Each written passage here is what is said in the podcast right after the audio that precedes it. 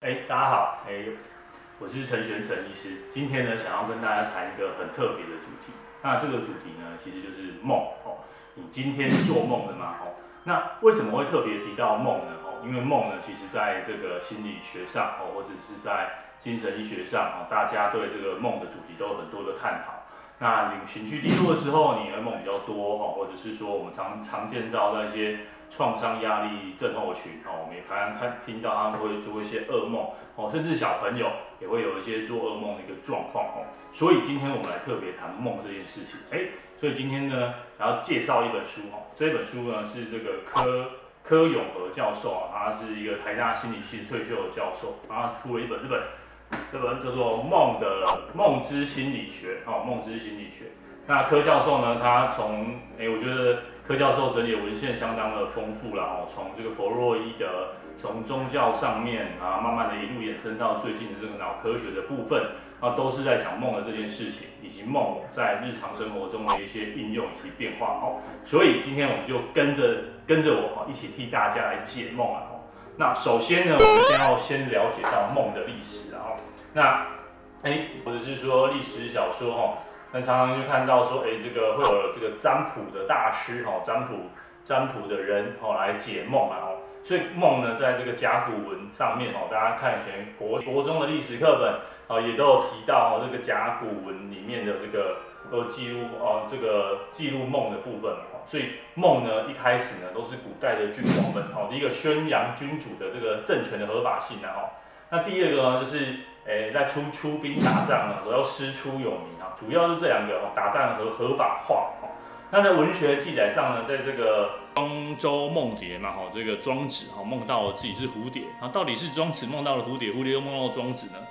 啊，这样子的一种呃无限回圈呢，哈，或者是各位在这个电影里面哈，最最有名的就是这个全面启动，或者是如果各位是这个动画迷的话，有在金敏导演的《盗梦侦探》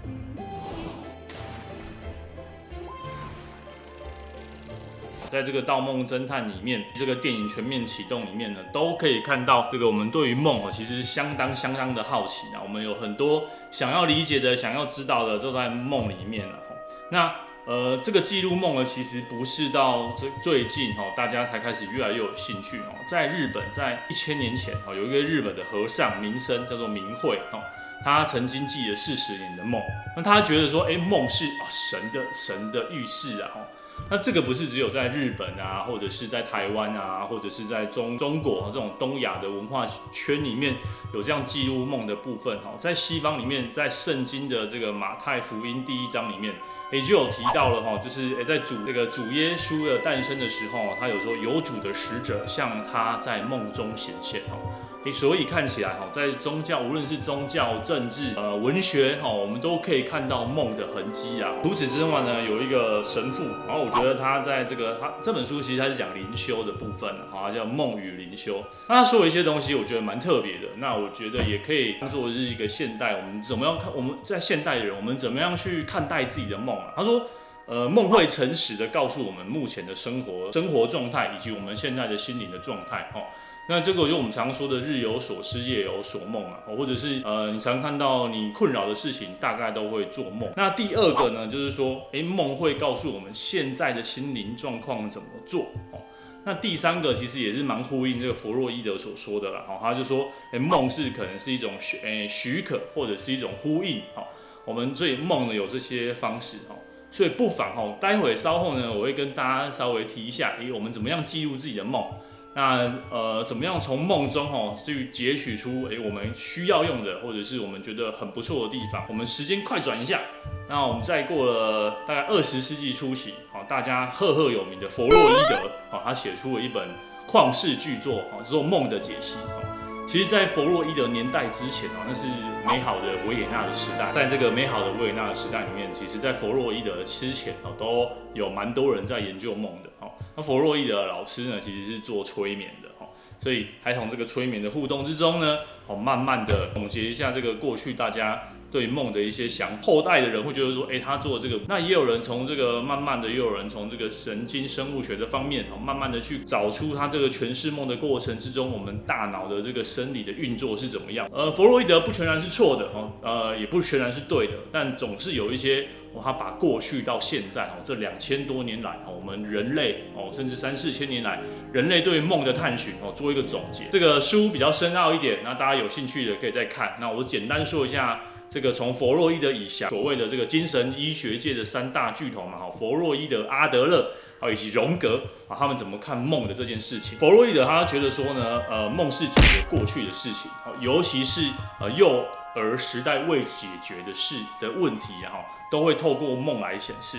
你有一个严苛的父亲啊，你有一个悲惨的童年啊，所以你现在人格，你现在的一些情绪上的变化，你的一些不舒服哦，这些东西呢，都跟你的童年有关系哦，这是从弗洛伊德的视角哦。所以，那当你做梦的时候呢，其实就是弗洛伊德称之为叫做愿望的达成哈，好像在梦中我们做到了这个现实的世界上我们做不到的梦。所以他觉得说呢，在白日梦啊，或者是说幻想啊，哦，其实都是都很赶快的哈。对，我们就是所谓觉得就是跟你的这个都是愿望的一种实现。他举了一个很很特别的例子，他说。有一种有一些梦哦，有三种梦，大家一定都梦过。呃，尤其是台湾的学生哦，最常梦的是什么？大家猜猜看。对，就是考试哦。呃，我偶尔还是会梦到考试。我相信很多人在成年之后啊，即便已经离考试很远了哦，都会梦到一些呃考试的梦哦。好，考试好像是这个二十这个现代文明之后的一个集体的共同的经验啊，大家会做考试的梦。那第二个弗洛伊德说，这种典型的梦就是。呃，没有穿衣服的梦，哦，裸体的梦，哦，大家想想看，有没有梦过这样的梦啊？那第三个呢，就是亲友的去世啊，哈，亲朋好友去世的梦，哈，无论是你梦到死亡后的他，或是正在濒临死亡的他，哈，那从这个存在主义的论点啊，哎，弗洛伊德并非存在主义的哈，那从这个存在主义的论点啊，死亡这件事情是息息笼罩着我们啊，大家可以从这个去年的疫情，哈。就知道了哈，有有一些论文就谈谈到这个疫情期间的一些呃心情上的变化哈，整个世界都被笼罩在这种死亡的阴影下面，然后存在主义又觉得说，哎，梦见死亡这个这件事情，是因为我们对死亡的焦虑，那透过梦境所呈现出来的状况。阿德勒呢？阿德勒他是怎么看梦这件事情的？哎，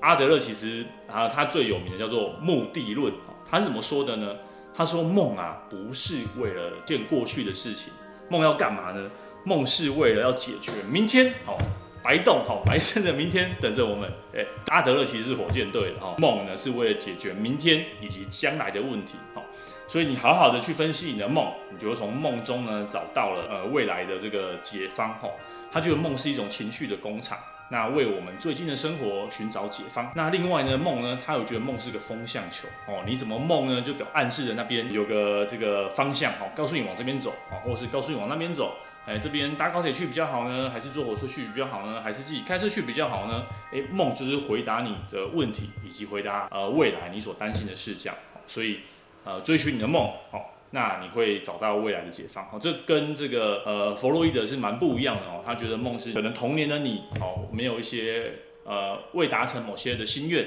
那所以现在透过梦呢来把这个愿望达成哦，做到啊把它实现哦，这是过去未来的梦。诶，那荣格的梦呢？荣格的梦就很不一样了哈。我觉得荣格的梦呢比较有趣的是，是他把梦分两类哦，一个叫做小梦，一个叫大梦哦，不是小桥跟大桥哦，是小梦跟大梦哈。好。呃，小梦呢，就是说，就是你可能做了就会忘记的梦，好，比如说你可能梦到前前一阵子你可能梦到跟上司吵架，哦，在前一阵子你可能梦到一些你日常生活的琐事，但是其实你一醒来你就忘记了。他把这种梦呢叫做小梦，大梦就是你这辈子啊，吼，你做了就会忘不了的梦，就一辈子都记得的梦啊，吼。那他觉得这样子的梦呢，都是跟这个人类的原型比较有关系的，吼。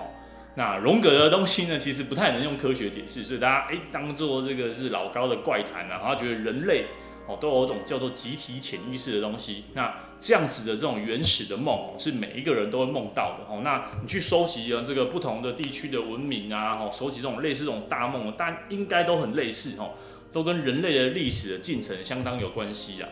那如果有兴趣的话呢，你可以去看一下荣格他自己在记录自己的梦哦，尤其是在二次世纪大二次世界大战之前哦，他。呃，他的身边的友人以及那个时候的作家哈，他们都会呈现出一种哎，记录这种战争的梦哦，或者是呃战后的梦哦，这种梦呢，都是我刚提到的，跟历历史相当有关系的。他还有说呢，那这种大梦还除了这种历史重大事件之外，还有什么梦会大梦会出现呢？当你人生在进行这个重大转折的场场景呢哈，譬如说你进入青春期，好，譬如说你考上了大学，好，譬如说你的刚结婚生了第一个孩子。中年危机，哈，荣格最喜欢说 中年危机的哈，这种你开始想要追寻个体化的这个旅程，哈，走上这个英雄的旅途。那另外呢，他说，当你接近死亡的时刻的时候，哦，也也会也会出现这种大梦，小梦都很好解释，大梦很难解释，好，所以他就会说，诶、他走向神秘学的道路，哦，就会说，诶、可能会出现一些共识性啊，哈。那他说梦从哪里来的？诶、不同于这个。呃，弗洛伊德也不同于阿德勒，他说梦是来自于黑洞般的潜意识哦，你也不知道它哪里来，那大家就是从黑洞来的，然后这是这种集体的灵性所造成的啦，因为集体的无意识相当的庞大，好，那这个梦呢，就像是这个我们，或者是来自彼岸的使者哈，来告诉你一些像像灵媒 Oracle 一样哈，告诉你一些梦的神无意识的语言，然后透过梦来告诉你。那他除此之外，大家如果看过《全面启动》吗？大家有看过《全面启动》吗？哈。全面启动梦有个特性，我觉得非常按照荣格的说法，我就可以解释这个全面启动的一些解释哈。全面启动的这个梦呢，都有很庞大的建筑物哦。没错，梦有一个视觉的构造。全面启动里面的梦呢，大家都有一个主角，对不对？好，然后会有一些剧情的发展，然后有剧情的高潮迭起，然后再来呢，梦就会进入有解答的状况。整个梦就是这样子被架构出来。你先首先你要先有一个场景架构。各位回想一下自己的梦，哦，譬如说你被人家追杀的梦，通常一个很明显的场景架构。哎，这样再来有一个主角，可能是你，可能是别人，然后可能是你不认识的人，然后再来会有剧情，然后剧情到发展，有时候越来越高潮，高潮通常是，哎，这个时候你就被吓醒了，哈，比如说，哎，有人刺拿刀刺到你啦，哈，或者是呃从悬崖上掉下去啦，哈，这种到高潮的瞬间，哦，这个梦就结束了，那有时候梦不一定会有解答。好，我说梦诶，一个有人杀了你，然后可能你又看到了谁，又复活了，然后慢慢的趋近一个平静到结结束哈。那这种平静的结束不一定会出现，解答不一定会出现。那这样子的类型呢，就是整个呃梦的这个、呃这个结构了。我们从这些大师们的身上看到了很多的梦。那接下来呢，大家就会想知道说，呃，这个梦听起来很有趣啊，但是我常常忘记我的梦啊。吼，那你刚刚说这个梦是可以解决这个未来，然后梦也可以通往过去，好像可以找出自己小时候的一些状况，甚至梦会反映我们的情绪。只是我常常忘记梦，哎，或者是我根本就记不住我的梦。人哪会逃避这种痛苦的情绪嘛？绝大部分的梦都是不太开心的梦啊，大部分的梦，那少部分是比较开心。大脑科学哦，脑科学，他们有发现到说呢，梦的这个启动梦的路径，大脑活化的路线呢，跟这个情绪非常的相关哦。那可想而知，在这种痛苦的情绪或者是不开心的情绪呢，那他他使用的这个大脑的脑区啊，或比如说海脑回啊这类的脑区。都是我们记载我们情绪的脑脑区啊，就跟这个梦的地方是一样的。那在梦还有一些特性，梦没有逻辑性嘛，哈，你可能飞来飞去，梦很很很五彩缤纷，然后梦没有什么逻辑哦，因为在做梦的时候，你的理智的这个大脑区块被关闭掉了，然后呈现出一个以情绪为导向的这个梦的一个记忆啊，哈，所以梦跟情绪会比较有大的关系，在这边追杀的梦，我是从悬崖掉掉下去的梦，哦哦，这类的梦。会都通常会，因为启动的这个情绪的这个刺激比较多，你通常会比较容易记得住。你如果记不住梦呢，是有有一个可能性是你选择逃避做梦，好，或者是梦这个记忆不太开心，你选择遗忘它。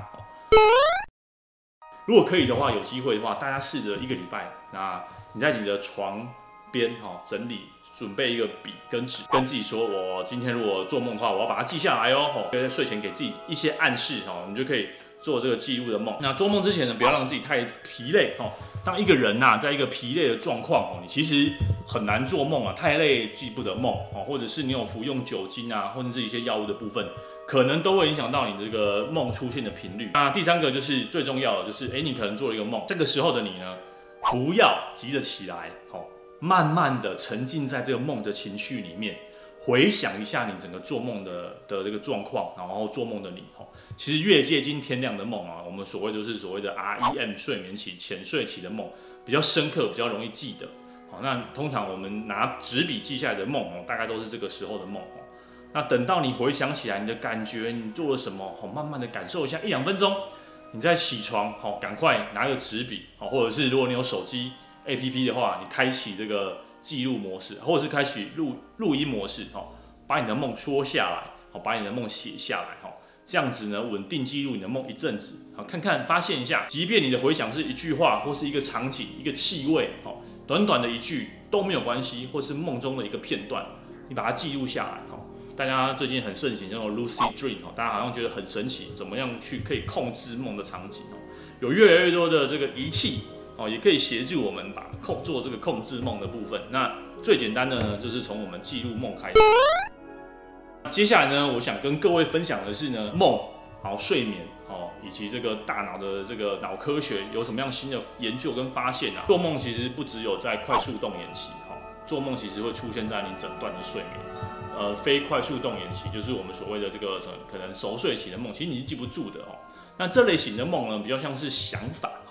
那有些人科学家有研究嘛，他就是装这个脑波，然后当你记录这个呃非快速动眼的时候，就把你叫醒，然后问一下你现在做什么梦。那这样的研究我发现到说，这样子的梦都被形容出跟好像跟想法好像是这种比较类似想法的，没有什么活动的。那反正是快速动眼期的梦呢，都比较鲜明，真的像真的我们所谓的梦的这种感觉。那什么是快速动眼期哦？快速动眼期呢，被发现到说，其实跟我们的情绪，我们刚刚提及到嘛，跟我们情绪相当有关系。好，所以在很多的创伤后压力症候群，都跟这个快速动眼期有很多的研究。那另外，在这个忧郁以及焦虑的部分呢，我们都有花很多时间，都有观察到，在忧郁啊以及焦虑的部分呢，都会发现到说，诶，它这个快速动眼期的出现会比较早出现。那以及整个睡眠的过程之中呢，快速动眼期的频率，好也比较增加。哈，因此呢，有这个。一种疗法，叫做睡眠剥夺。哦，睡眠剥夺的部分，然后我们有发现到说，哎，透过睡眠的剥夺，那忧郁症的患者，他整因为睡眠被剥夺了，那他的快速动眼期的部分就被就没有快速动眼期，他就不会进行这个情绪的固化。他是他是这样做的，他就是是这个每三天会有一天完全都不睡觉。哦。那隔天就随便你睡哦，类似这样子的这个，就透过一个这个睡眠剥夺的部分，让我们的情绪呃得到一个改改善的部分。再来第二个实验呢，它是去比较说，诶，我们人类哦跟在这个不同的这个时期里面，我们的睡眠状况大抵是怎么样？小朋友其实不太会做梦哦，小朋友的梦都相当的单纯、单调、重复、无聊哦。譬如说，你如果有小孩的话，三四岁的时候，你可以问他，哎，你昨天有没有梦到什么梦啊？吼，你可以常常跟他做这样的讨论吼。那他大概都会跟你说，他都梦到喝奶奶啊、玩玩具啊，哦，或者是妈妈抱抱啊，哦，这一类的很单单纯单调的那种梦。那梦里面呢，并没有其他人的出现哦。那慢慢的随着年纪的增长，当你六到七岁、六七岁的时候，他就对梦越来越有兴趣，那梦的这个丰富度也越来越有哦。所以我们可以看到，梦其实跟你的整个认知的这个架构是有关系的哦。还记得吗？我们刚刚说到荣格的时候。有提到荣格说梦，第一个是这个场面空间的架构哦。当一个人啊，觉哦，以及这个空间的感越来越好的时候，你的梦啊，这个出现的场景哦，迷宫般的梦哦，或者是高楼大厦的梦哦，比如说你在台北市的街头啊，哈，高雄市的街头啊，或是纽约市的街头这样子游走的梦哈，通常都是你透过你的这个视觉以及这个空间的记忆哈，这个这个大脑的脑块区块重新绘制地图啊哈。所以，如果你要做出像全面启动这个这样子的梦哦，通常都要一定岁数以上，然后并且你对这个城市的空间很非常的熟悉的哈，否则你要出架构出这种庞大的这个建建筑物的细节啊，这是相当相当难的了哈。九岁开始呢，就会出现一个跟成年人一样的梦啊，就是叫做 nightmare syndrome 啊，就是会做一些噩梦症候群哈。那这样子的噩梦呢，其实常常在小小小朋友面常常发发现的哈。那小朋友常常发现这样的噩梦，通常都跟，譬如说跟这个有些分离的焦虑啊，然甚至有些忧郁情绪的关系，哈，所以因此梦的品质，哈，呃，梦做什么梦，都都跟有发现到说跟你的情绪还是一样啊，非常的有关系的哈。那再来呢，进入成年期之后呢，因为你整个大脑的架构相当的完整哦。那大概从这个青春期的晚期，从这个睡眠的脑波以及这个做做的梦的分析的结果哦，都跟这个大人其实相当相当的类似啊。梦开始变得复杂哦。我刚刚提到很小的这种幼幼班的小朋友的梦都没有什么语言，就是一个重复的动作。那进入青春期之后，甚至从九岁开始之后，你的梦越来越复杂，会有空间，会有主角，会有语言，会有人物的互动。梦呢会把白天的这个活动把它编织进来，哦，越来越多跟这个白天息息相关的梦。那也有发现到说呢，开始有了压力，有了情绪的部分呢，都会影响到睡眠，好。那也有观察到，当做噩梦的时候呢，你的心跳会加快啊，然后你的呼吸会变得急促啊，哈，这类的这种跟自律神经相关的变化，也都跟噩梦越来越有关。那老年人呢？哎，老年人呢？刚刚提到在在这个柯教授的柯教授的书里面有提到啊，在老年人的研究，可能在住院的老年人，可能哎他的会梦到一些像于关于死亡的部分。好，那在这这篇研究里面也有提到，哈，在住院的老人家，他其实更没有办法回忆梦。那这显是什么意思呢？哈，他的意思就是说呢，当人在做梦的时候，一部分是跟记忆的固化是有关系的。当你没有办法回忆梦的时候，基本上你的记忆是有问题的。哦，所以各位记忆梦的一部分，或许是在训训练你的你的记忆力啊。哈，那总之呢，这个记不住梦。跟你的记忆力的衰退是有关系的。那除了老人家会常常梦到焦虑的梦之外啊，老人家还会这个研究有提到说，在护理之下，老人家常常会有种回忆起快乐过去的梦，然后被亲朋好友围绕啊，或者是哦他年轻的时候怎么样的梦。那这类的梦呢，那研究的学者是觉得说，这样子的梦，这样自传式的梦啊，哈。可以帮助人们稳定现况，哈，对现况比较不满，或者是这样子的比较孤独的生活，但透过这种晚上的梦，那让他重新的去适应不舒服的现在了。那第三个研究呢，就是其实梦呢跟你的这个情绪是有关系的，在这个忧郁的状况或者是焦虑的状况下，有发现到你的慢波睡眠，就是我们所谓的深层睡眠是减少，那而且会非常快的在睡着了之后会非常快进入快速动眼期，那再来就是快速动眼期会相当的多，哦。那这是显示什么意思呢？哈，那显示就是说呢，你的快速动眼很多，那都在做一些情绪上的处理啊，哈，以及这个不好回忆的固化，哈，大部分的抗忧郁都会去减少这个快速动眼，那并且呢会增加这个慢坡的睡眠，啊，就就是我们所谓的熟睡，那以及啊会让整个睡眠比较不容易中断，哈，这些都是抗忧郁剂的好处了，哈。那当然，现在有越来越多的治疗，我刚刚提到的睡眠的剥夺哈，以及一些电生理的疗法哈，都会啊让我们的梦哈越做越少，那也不会影响到我们的睡眠哈。所以梦啊、情绪，然后以快速动眼期哦，这些其实都是息息相关的。他有的一些观察跟那当时的观察，然后透过现在的这个脑科学的进程，到哦，他说的其实蛮多东西是合理的。呃，希望哈在未来的脑科学。会有越来越多的。那下一次呢，我们来谈一谈这个如何如何做清醒梦哦，然后再来就是诶如何人造梦啊。我们有一些仪器哦，我们来介绍一下这些 Dream Engineer 哈，这些做梦工程。我们来介绍一下这样的做梦工程。相希望有兴趣的各位哦，记得哦开启小铃铛，然后订阅，然后新的影片就会通知大家。那我们今天关于这个梦的讨论就到这边喽，拜拜。